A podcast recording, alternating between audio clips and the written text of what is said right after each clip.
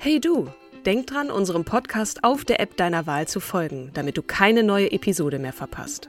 Und wenn du uns noch mehr unterstützen möchtest, schenk uns fünf Sterne auf Apple oder Spotify und lass uns auch noch eine tolle Rezension da. Mit Acast Plus kannst du uns übrigens werbefrei hören und auch 24 Stunden vor dem offiziellen Launch unsere neueste Episode vor allen anderen hören. Mehr Infos in den Show Notes.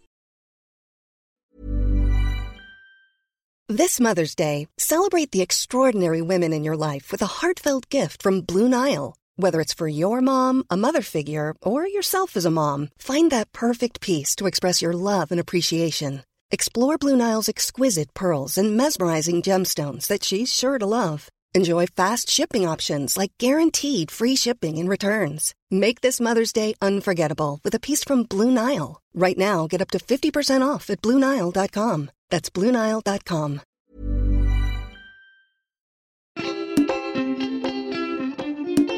Hallo und herzlich willkommen zu einer neuen Episode unseres wundervollen Podcasts über starke Frauen, die uns Vorbild und Inspiration sind. Natürlich.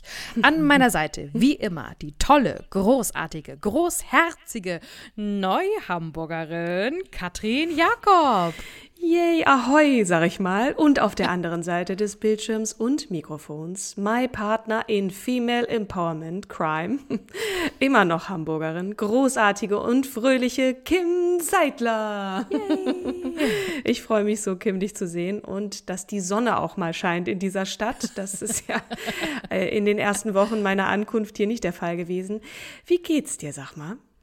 Wohl erholt. Ich habe mir einen Kurztrip nach Kühlungsborn in Mecklenburg-Vorpommern gegönnt oh. mit Partner und den beiden Hunden und das war wunderschön. Gerade so menschenleer, so ein steife Brise auf jeden Fall, aber die Hunde haben das auch geliebt am Strand und oh, ich bin also sehr happy.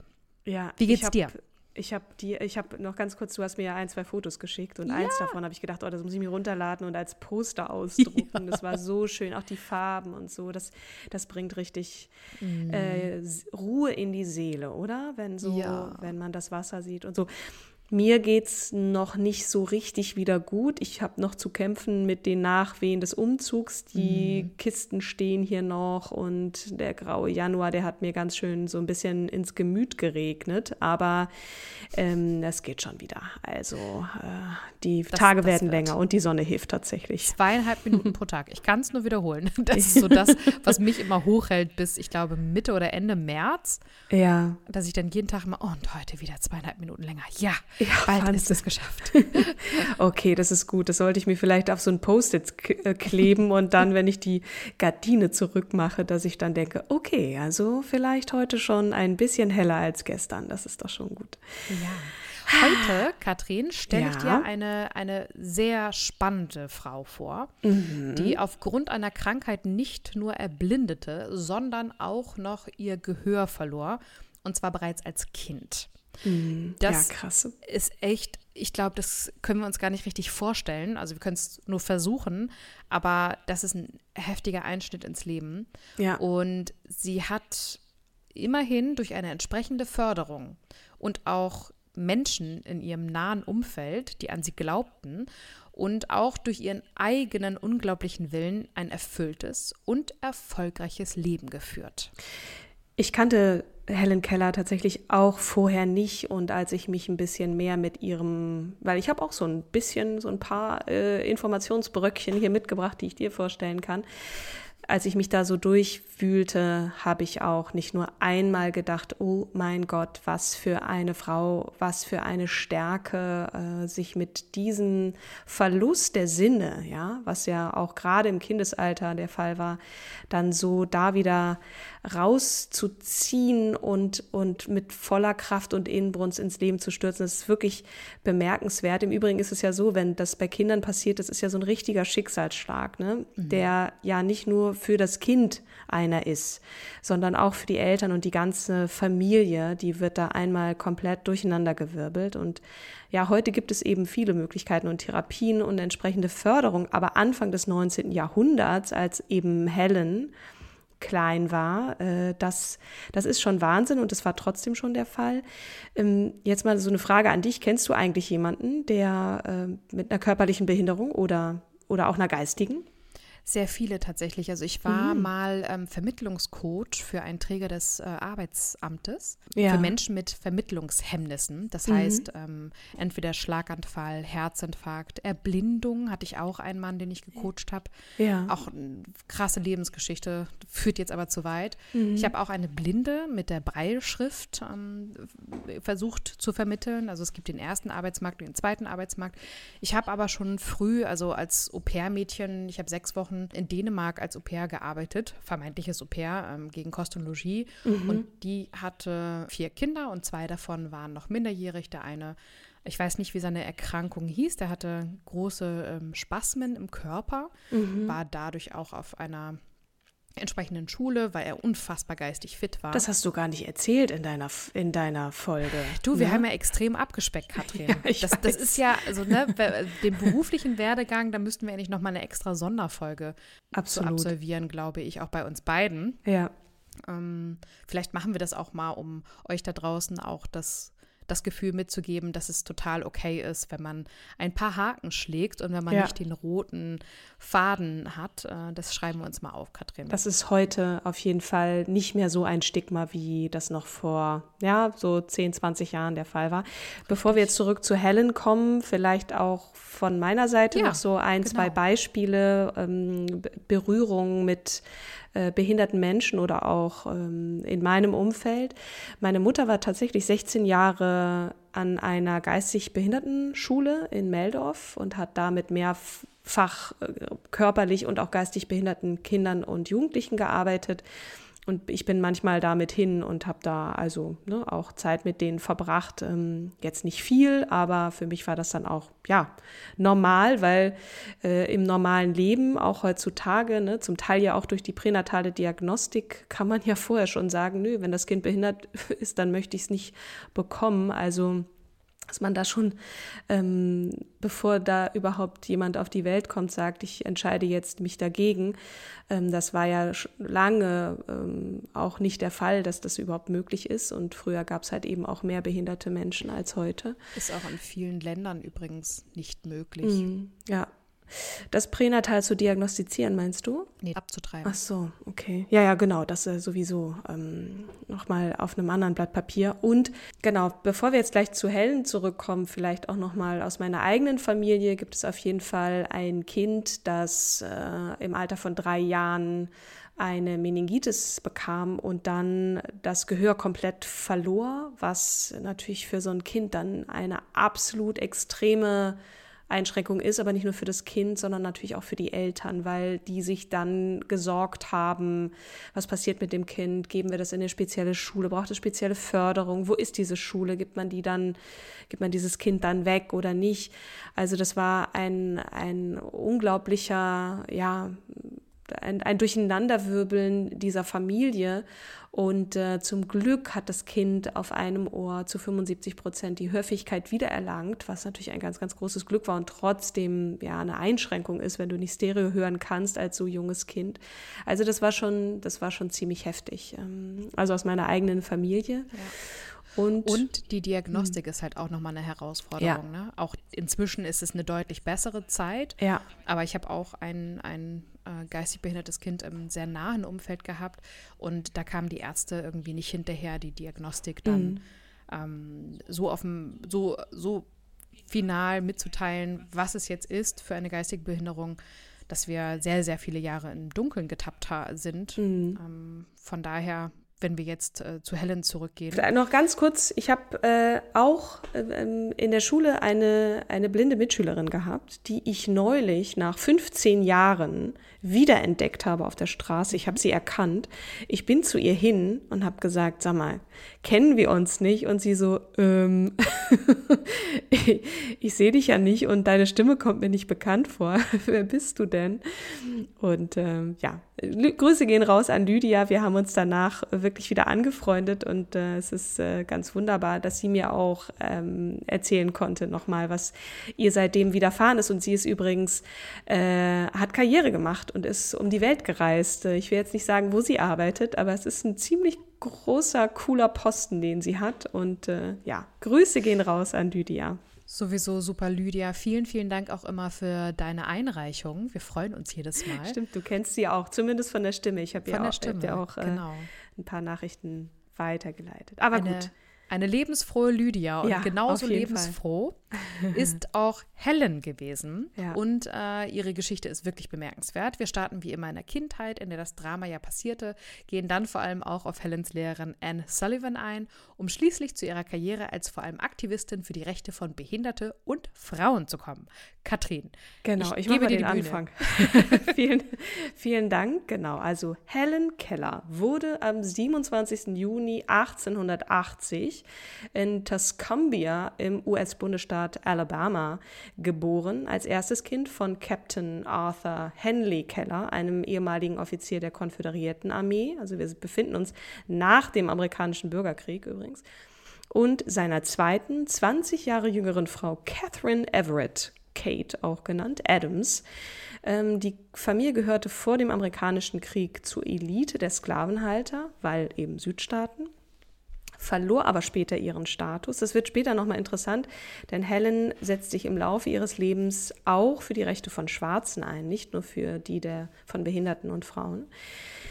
Sie hatte zwei jüngere Geschwister sowie zwei Halbbrüder aus der ersten Ehe ihres Vaters ähm, und war äh, bei der Geburt so pumperl gesund, kann man sagen, ähm, bekam dann aber ähm, eine Krankheit, eine ominöse, also da wurde viel drüber spekuliert. Die Ärzte von damals sprachen von einer akuten Verstopfung des Magens, Zitat, und des Gehirns, was auch immer das jetzt nun sein soll. Und Ärzte von heute glauben, dass es sich um auch eine Meningitis gehandelt haben könnte, die durch das Bakterium Meningococcus oder möglicherweise, also bitte entschuldigt, liebe Medizinerinnen und Mediziner da draußen, wenn ich das jetzt nicht richtig ausspreche, Hämophilus influenzae, das könnte möglicherweise auch ein Verursacher gewesen sein. Ähm, dies hätte übrigens die gleichen Symptome verursachen können, ist aber aufgrund der damaligen Jugendsterblichkeitsrate von 97 Prozent, muss man sich auch mal ähm, vor Augen führen, eine weniger wahrscheinliche Ursache. Ähm, auch Scharlach wird genannt. Und im Buch Goodnight Stories for Rebel Girls habe ich gesehen, da hieß es dann schlicht, also auf Englisch Fever. Äh, und genau das war ähm, die Krankheit, die sie hatte. Und dann ist sie schon genesen ähm, und hat aber eben sukzessive Gehör und ähm, Sehvermögen verloren. Das nennt man auch Defektheilung. Also Du hast es ganz toll auch nochmal rausgesucht. Ne? Im, Medizin, Im medizinischen Alltag sind Defektheilungen häufig, da sich viele Erkrankungszustände zwar verbessern lassen, aber nicht vollständig zu beheben sind. Zum Beispiel Fraktur mit Gelenkbeteiligung, Schlaganfall, Herzinfarkt. Der Begriff sollte nicht bei chronischen Krankheiten verwendet werden. Im Übrigen war das eben auch äh, bei diesem Kind aus meiner Familie der Fall, äh, dass äh, eben genau das, äh, dass der Gehörverlust das was, äh, war, was übrig blieb und ähm, die Meningitis aber eben vorbei war. Ähm, jedenfalls irgendwann verstand Helen, dass sie nun sich nicht mehr richtig verständigen konnte. Das ist natürlich auch für so ein Kind, was auf einmal weder das eine noch das andere kann, absolut krass. Ne? Ähm, sie hörte dann auch auf, irgendwann zu sprechen, weil sie merkte, damit konnte sie sich ohnehin nicht mehr verständigen. Sie entwickelte dann Handzeichen, um mit ihrer Umgebung zu kommunizieren. Aber das war natürlich auch extrem schwierig. Also stellt euch das mal selber vor. Wie willst du jetzt ne, mit der Umwelt kommunizieren? Du spürst, da ist jemand, du siehst ja aber nichts. Ähm, und das hat bei ihr zu extremen also so lebensfroh war sie eben nicht, wie du äh, vorhin sagtest. Es war zu der Zeit erstmal nicht genau. Zu extremen Wutausbrüchen. Also sie konnte mit diesem Gefühl auch nicht mehr richtig umgehen, ne? ähm, was ja auch völlig verständlich ist. Das trifft ja nicht nur für Kinder zu, sondern, sondern eben auch äh, für Erwachsene. Ne? Also wie, Aber es ist, also ich äh, beobachte das ja auch bei sehr vielen Ken Kindern, die einfach noch nicht sich ausdrücken können, weil sie den, den Wortschatz noch nicht haben. Ja. Ähm, dass sie ent, also dass sie dann entweder wütend, also ihre Emotionen ja sehr stark ta- zeigen Mhm. und häufig Kinder ja im Alter von vier oder fünf, in meinem Bekanntenkreis zumindest, ähm, haben schon den Hang, dann Wutausbrüche zu kriegen, weil sie sich nicht verstanden fühlen. Mhm. ja, natürlich, klar. Und gerade dann halt in dieser, in dieser Her Herausforderung noch ähm, kommt dann aber die Anne, nämlich die Lehrerin. Ne? In, Rettung naht. eine, die Rettung naht. Genau. genau. Wie kam das dazu? Im März 1887 brachte Helens Mutter Helen an das Perkins-Institut. Über irgendeinen Arzt, ne? Das ging so, sie wurde inspiriert von sogar irgendeiner Charles Dickens-Erzählung. Äh, und ging dann zu einem Arzt und der wiederum hat sie dann, glaube ich. Genau, und die haben sich auf die Suche gemacht, haben sich überall äh, durchgefragt. Internet gab es damals ja noch nicht, mhm. ähm, sondern äh, haben sich dann, ja, über Empfehlungen, wie du es gerade so schön gesagt hast, äh, sind sie dann aufmerksam geworden auf die Perkins School for the Blind. Mhm. Die, die gibt es heute noch, ne? Ja, mhm. die relativ jung damals war. Mhm. Sie befindet sich in Watertown im US-Bundesstaat Massachusetts. Dankeschön. Ich weiß noch, irgendeine Folge hatten wir, wo ich, glaube ich, ungefähr zehnmal äh, zehn Anläufe bräuchte und dachte, jetzt schenke ich mir das. So, äh, ich bin immer an deiner Seite für US-Bundesstaaten. um, ähm, und ich habe mich übrigens vertan. Die, die Schule Perkins School for the Blind wurde 1829, also ne, äh, im mhm. März 1887 kam Helen dorthin mit ihrer Mama und 1829 wurde sie gegründet. Und sie trafen dort auf die junge Lehrerin namens Anne mhm. Sullivan Macy, die ebenfalls dort ausgebildet worden war. Und man muss sich das wie eine Art Internat vorstellen, in dem man eben auch lebt. Mhm. Anne hatte auf der Schule mit Laura Bitchman zusammengelebt, der ersten Taubblinden in der englischsprachigen Welt, von der bekannt ist, dass sie sich mittels eines erlernten Fingeralphabets gegenüber Hörenden und Sehenden sprachlich ausdrücken konnte. Wahnsinn. Mhm. Und ähm, Bridgman verwendete zur Verständigung mit ihrer Umwelt das Fingeralphabet für Gehörlose, das ihr auf die Handfläche buchstabiert wurde. Mhm. Anne hatte somit auch schon erste Erfahrungen im Umgang mit Taubblinden. Mhm. Weil sie selber war ja nur blind. Nur, genau. ne? Nur in Anführungsstrichen. Mhm. Und hatte entsprechend auch ihre eigenen Herausforderungen zu meistern, aber sie war fest entschlossen, Helen helfen zu wollen. Denn sie wusste, dass sie Potenzial hatte. Mhm. Mm, sie verwendete die Gebärdensprache, um Helen zu unterrichten und half ihr, die Welt um sie herum zu verstehen. Und dabei benutzte sie die Methode von Laura Bridgmans Lehrern, zum Beispiel indem sie Helen einen Gegenstand berühren ließ und ihr gleichzeitig dessen Namen in die freie Hand schrieb. Das war eine Krass. Art mhm. Fingeralphabet, wie es eben zum Teil von Gehörlosen benutzt wird. Da Helen sehr schnell lernte, begriff sie auch sehr schnell die Zusammenhänge. Anne hatte den Moment des Durchbruchs in ihrem Tagebuch beschrieben und ich lese die Stelle einfach mal vor. Es hat sich etwas sehr Wichtiges zugetragen. Helen hat gelernt, dass jedes Ding einen Namen hat und dass das Fingeralphabet der Schlüssel zu allem ist, was sie zu wissen verlangt. Als ich sie heute früh wusch, wünschte sie die Bezeichnung für Wasser zu erfahren. Wenn sie die Bezeichnung für etwas zu wissen wünschte, so deutete sie darauf und streichelte mir die Hand. Ich, buch, ich buchstabierte ihr Water, W, also W-A-T-E-R, in die Hand und dachte bis nach Beendigung des Frühstücks nicht mehr daran. Später gingen wir zu der Pumpe, wo ich Helen ihren Becher unter die Öffnung halten ließ, während ich pumpte. Als das kalte Wasser hervorschoss und den Becher füllte, buchstabierte ich ihr W-A-T-E-R für Water in die freie Hand. Das Wort, das so unmittelbar auf die Empfindung des kalten, über ihre Hand strömenden Wasser folgte, schien sie stutzig zu machen.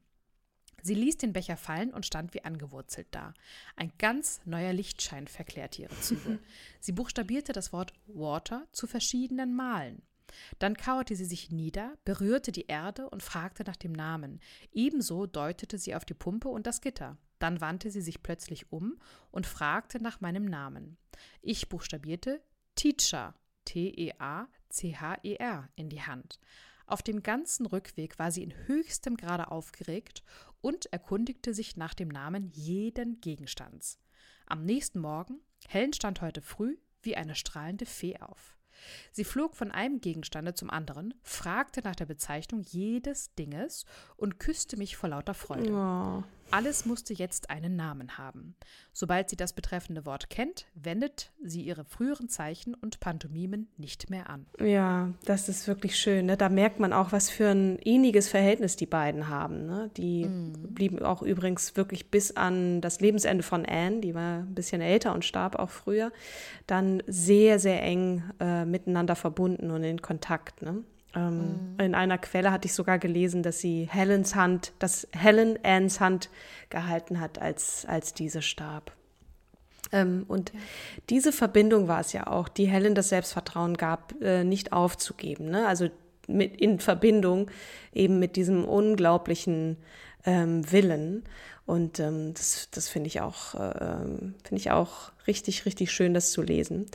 Vielleicht noch ein kleiner Einschub. Also äh, Helen geht ja nun auch dann auf die Schule und wird immer größer und so. Ähm, ich habe da eine, nette kleine Anekdote gefunden, ähm, die auch so ein bisschen diesen Willen, den Helen hat, so ähm, verdeutlicht vielleicht. In ihren 30ern hatte sie nämlich eine Liebesaffäre, verlobte sich heimlich und versuchte mit dem Mann, den sie liebte, durchzubrennen. Ich habe mich auch gefragt, wie ist das wohl, wenn man verliebt ist, wenn man denjenigen nur spüren kann. Ne? Also du und riechen ja. Also was was bleibt einem für Sinneswahrnehmungen, wenn man wenn man verliebt ist?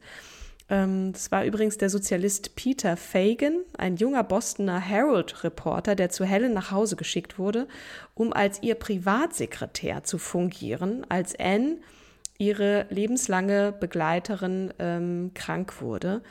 Ähm, leider weiß ich nicht, was aus den beiden geworden ist, aber. Ähm, Man muss vielleicht aber auch dazu kurz mal ergänzen, ähm, weil sie in den 30ern war, sie hat mit 20 Jahren an der Harvard University ja, studiert. Ja, da kommen wir ja gleich Na, noch also, zu. Genau, genau also mhm. wie kommt sie auf den Sozialisten und so weiter. Also das erklären wir euch. Wir erklären gleich nochmal äh, weiter auch, wie es dazu kam. Das ist jetzt nur so ein kurzer ja, genau. Äh. Der kam jetzt etwas unverblümt, aber weil, weil ich gerade das Bild hatte, wie sie äh, der sterbenden Anne die Hand hält und nämlich als sie da gerade bei ihr war, da fiel mir das jetzt wieder ein. Anyway, ähm, ja, also es war, es war nicht nur Anne, sondern eben auch die harte Arbeit und das Durchhaltevermögen, äh, das es ihr dann auch ermöglichte, schließlich lesen, schreiben und auch sprechen zu lernen. Nun sind wir doch wieder beim Sprechen. Ähm, dabei wurde sie unter anderem auch von der Geschichte der taubblinden Norwegerin Ranghild Carter inspiriert, die nämlich trotz ihrer Behinderung sprechen lernte. Und das wollte Helen auch. Und da sieht man mal, wie wichtig es ist, äh, doch Vorbilder zu haben. Und deswegen auch ja. dieser Podcast. Mhm. Helen konnte lautliche Äußerungen von anderen Menschen, die weder das Fingeralphabet noch die Breischrift beherrschten, durch Abtasten der Lippenbewegung verstehen. Das nennt man wohl Tadoma-Methode. Methode. Warum, weiß ich nicht, aber habe ich gelesen. Also mhm.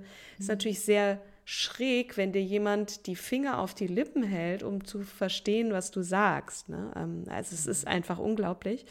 Ähm, und die Breilschrift lernte sie natürlich auch. Ähm, die die gab es auch Übrigens, witzigerweise, die Perkins School, das Perkins Institut, wurde 1829 gegründet. Das war vier Jahre nachdem Louis Braille die Braille-Schrift ähm, erfunden hatte. Vielleicht hatte das auch damit zu tun, das weiß ich allerdings nicht. Und mit Hilfe dieser Braille-Schrift, die sie lernte, konnte sie auch Fremdsprachen sp sprechen bzw. lesen und verstehen, nämlich Französisch, Deutsch, Griechisch und Latein. Ähm, und auch ganz witzig, ne? Blinde und äh, Taube ist ja dann auch so immer die Frage, was für ein Verhältnis haben die zur Musik? Und sie hat auch wahnsinnig gerne Musik gehört, in Anführungsstrichen, beziehungsweise gespürt. Und das hat sie nämlich mit Unterstützung des Zöllner Quartetts festgestellt, dass sie durch das Auflegen ihrer Fingerspitzen auf eine resonante Tischplatte Musik in ihrer Nähe erleben konnte. Mhm. Und auch hier nochmal ein kleiner Fun-Fact, den ich neulich gehört habe, nämlich der Song Musik nur wenn sie laut ist von Herbert Grönemeyer auf dem Album Gemischte Gefühle ist über eben ein taubes Mädchen, das Musik nur durch Vibration erkennen kann und damit thematisiert Grönemeyer, ich glaube, das ist aus den 80er Jahren irgendwann, thematisiert Grönemeyer die Probleme von Menschen mit Behinderung oder eben mhm. in dem Fall Taubheit. Fand ich auch ganz interessant. Ein, kleiner Fun Fact: Ich war am Breieplatz mit meiner damaligen Coachie, also die. In Hamburg ähm, gibt es den Breitplatz. In Hamburg, mhm. genau, in Nähe Hamburger Straße. Und ähm, wir waren bei der Werkstatt für Blindenschreibmaschinen. Und die, die, ist, die ist direkt damals zumindest an dem Ort äh, der, des Breieplatzes Hamburger Straße gewesen. Mhm. Also auch nochmal ein Anekdötchen, äh, unnützes Wissen schadet ja nie. Ja. Ähm, wir kommen jetzt wieder. Sehr viele Abschweifungen hier, aber finde ich interessant. oh Gott, äh, zu ihrer Ausbildung. Ab Herbst 1900, also mit 20 Jahren, studierte sie dann am Radcliffe College der Harvard University wo sie in Briggs Hall South House lebte. Ihr Verehrer Mark Twain hatte sie dem Standardölmagnaten Henry Huddleston Rogers vorgestellt, der zusammen mit seiner Frau Abby für ihre Ausbildung Das finde ich auch toll, ne? Ist ja krass. Mhm. Ja, vier Jahre später machte sie ihren Bachelor of Arts äh, Abschluss als erster taubblinder Mensch überhaupt. Wahnsinn. Mit der Note Cum Laude. Das ist noch mal was? Äh, also es gibt Summa Cum Laude. Das ist dann Ausze mit Auszeichnung. Summa cum, Magna cum, glaube ich. Und dann cum. haben wir Cum Laude und dann Rite. Rite ist ausreichend. Ist auch schon gut. ja, ne? genau. So, später erhielt sie mehrere Ehrendoktorwürden, unter anderem von der auch Harvard University. Ja, da habe ich mich ja ähm, äh, bei Hannah Gatsby ein bisschen zu doll rumgeklugscheißert, weiß ich noch, Kim, als ich dir nach der Veröffentlichung der letzten Folge gerne mal in Hannah Gatsby reinhörte, sagte, den Doktortitel darf man nicht tragen, wenn man äh, nur einen Ehrendoktor hat. Und dann hast du gesagt, doch, darf man sehr wohl. Und dann habe ich den Doktortitel wieder reingepackt. Sorry nochmal. Ach, alles gut. Das ist, hilft ja immer, ne? Also wir lernen ja auch mit unserem Podcast Ja. äh, von jeder Episode zu jeder Episode. Und das, das ist ja der Grund, warum wir das wahrscheinlich auch noch bis zur Rente durch, äh, durchziehen, den Podcast. Ja. Zurück jetzt aber wieder zu Helen. Der österreichische Philosoph und Pädagoge Wilhelm Jerusalem, mit dem sie eine Art Brieffreundschaft pflegte, erkannte Helens literarisches Talent und bestärkte sie, mehr zu schreiben. Sie hatte das auch in der Schule schon mit Begeisterung gemacht. Aber wieder einer, der an sie glaubte und sie förderte. Sie schrieb mehrere Bücher, schrieb darunter ihre Autobiografie The Story of My Life. Und interessant ist vielleicht noch, dass sie den Ertrag der deutschen Ausgaben ihrer Werke für die im Ersten Weltkrieg Erblindeten spendete. Wahnsinn, das ist echt krass. Aber es blieb ja nicht nur beim Schreiben. Ähm, Helen hatte auch einen unglaublichen Sinn für Gerechtigkeit und setzte sich für die Rechte Unterdrückter ein. Äh, unter anderem auch für die Rechte der Schwarzen, das hatte ich ja eingangs erwähnt, wodurch sie sich dann ein bisschen mit ihrer Familie auch überworfen hatte. Äh, Sie reiste um die Welt und hielt Vorträge. Sie engagierte sich für die American Civil Liberties Union, eine NGO, die sich für die Bürgerrechte und generell für Anliegen des Liberalismus einsetzt, und in der American Foundation for the Blind. Und ihr könnt gerne auch in ihren Wikipedia-Eintrag mal gucken. Die Liste ihrer Mitgliedschaften ist extrem lang. Sie war Mitglied der Sozialistischen Partei Amerikas. Sie war Pazifistin ohnehin und äh, Suffragette also ähm, insbesondere auch für die Rechte der Frauen äh, unterwegs. 1915 wurde sie Vorstandsmitglied des Permanent Relief War Fund. Diese äh, Organisation wurde später dann in den American Brei Press umbenannt. 1924 gründete sie den Helen Keller Endowment Fund. Das ist so eine Art Förderprogramm für Blinde und trat der American Foundation for the Blind bei, für die sie auch als Beraterin für nationale und internationale Beziehungen tätig war.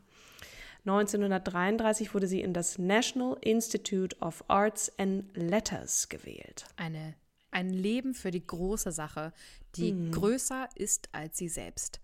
What the heck? Was für eine starke Frau. Noch- Auf jeden Fall.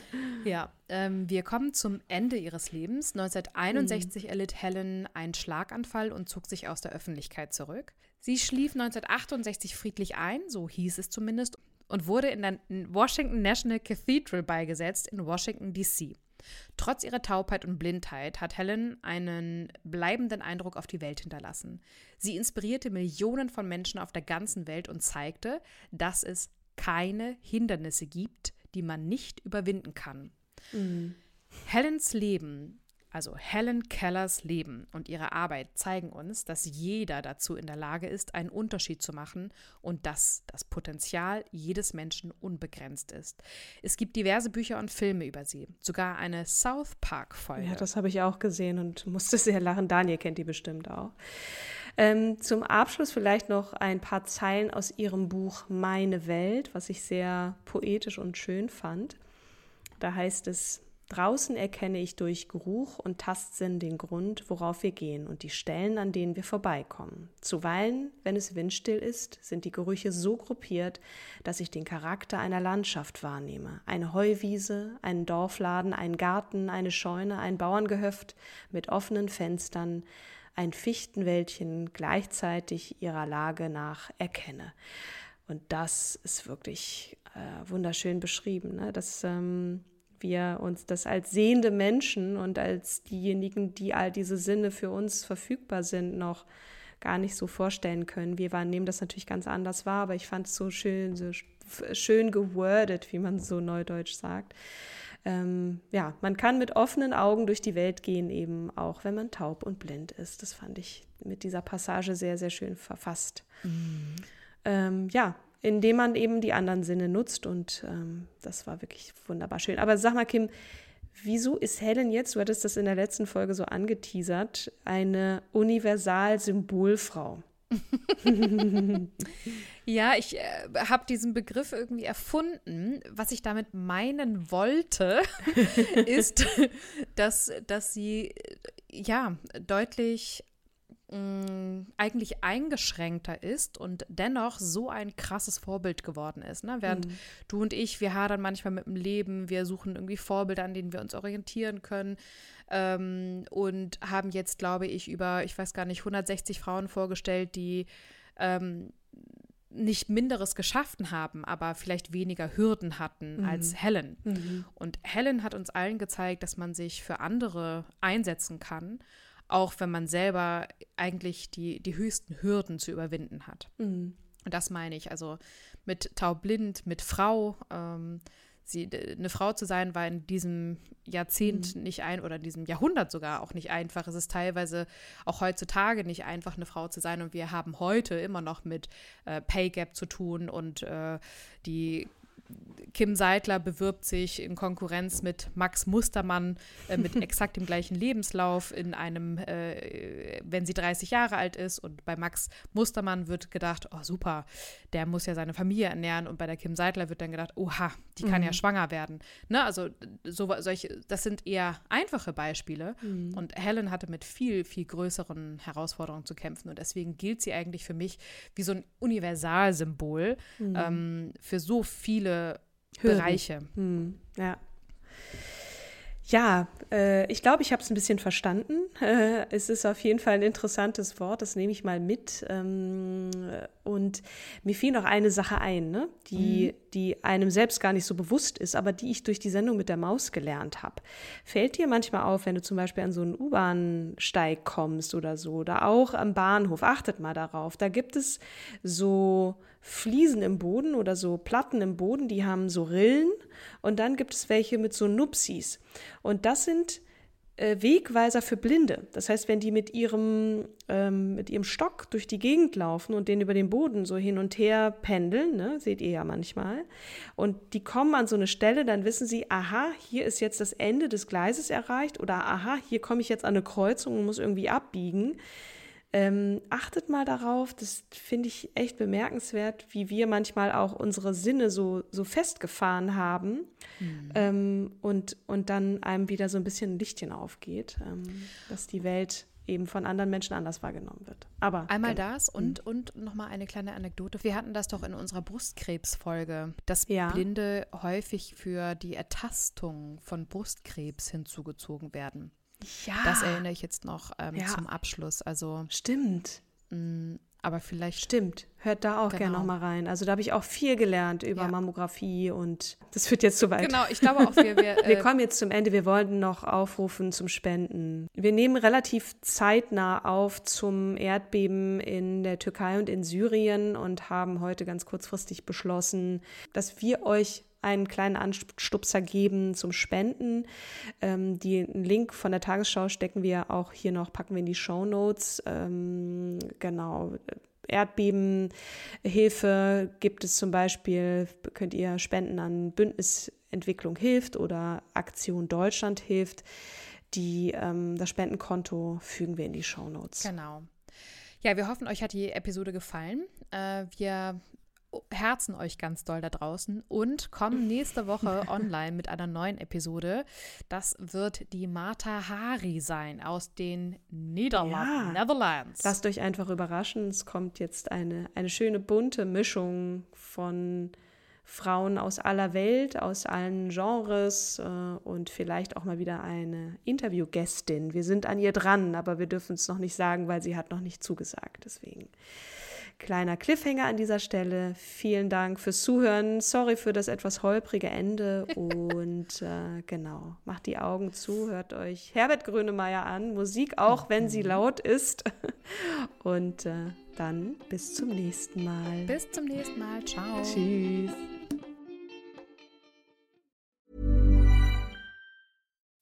As humans, we're naturally driven by the search for better. But when it comes to hiring, the best way to search for a candidate isn't to search at all. Don't search, match with Indeed. When I was looking to hire someone, it was so slow and overwhelming. I wish I had used Indeed. If you need to hire, you need Indeed. Indeed is your matching and hiring platform with over 350 million global monthly visitors, according to Indeed data, and a matching engine that helps you find quality candidates fast. Ditch the busy work. Use Indeed for scheduling, screening, and messaging so you can connect with candidates faster. And Indeed doesn't just help you hire faster. 93% of employers agree Indeed delivers the highest quality matches compared to other job sites, according to a recent Indeed survey. And listeners of this show will get a $75 sponsored job credit to get your jobs more visibility at Indeed.com slash podcast. That's Indeed.com slash podcast. Terms and conditions apply.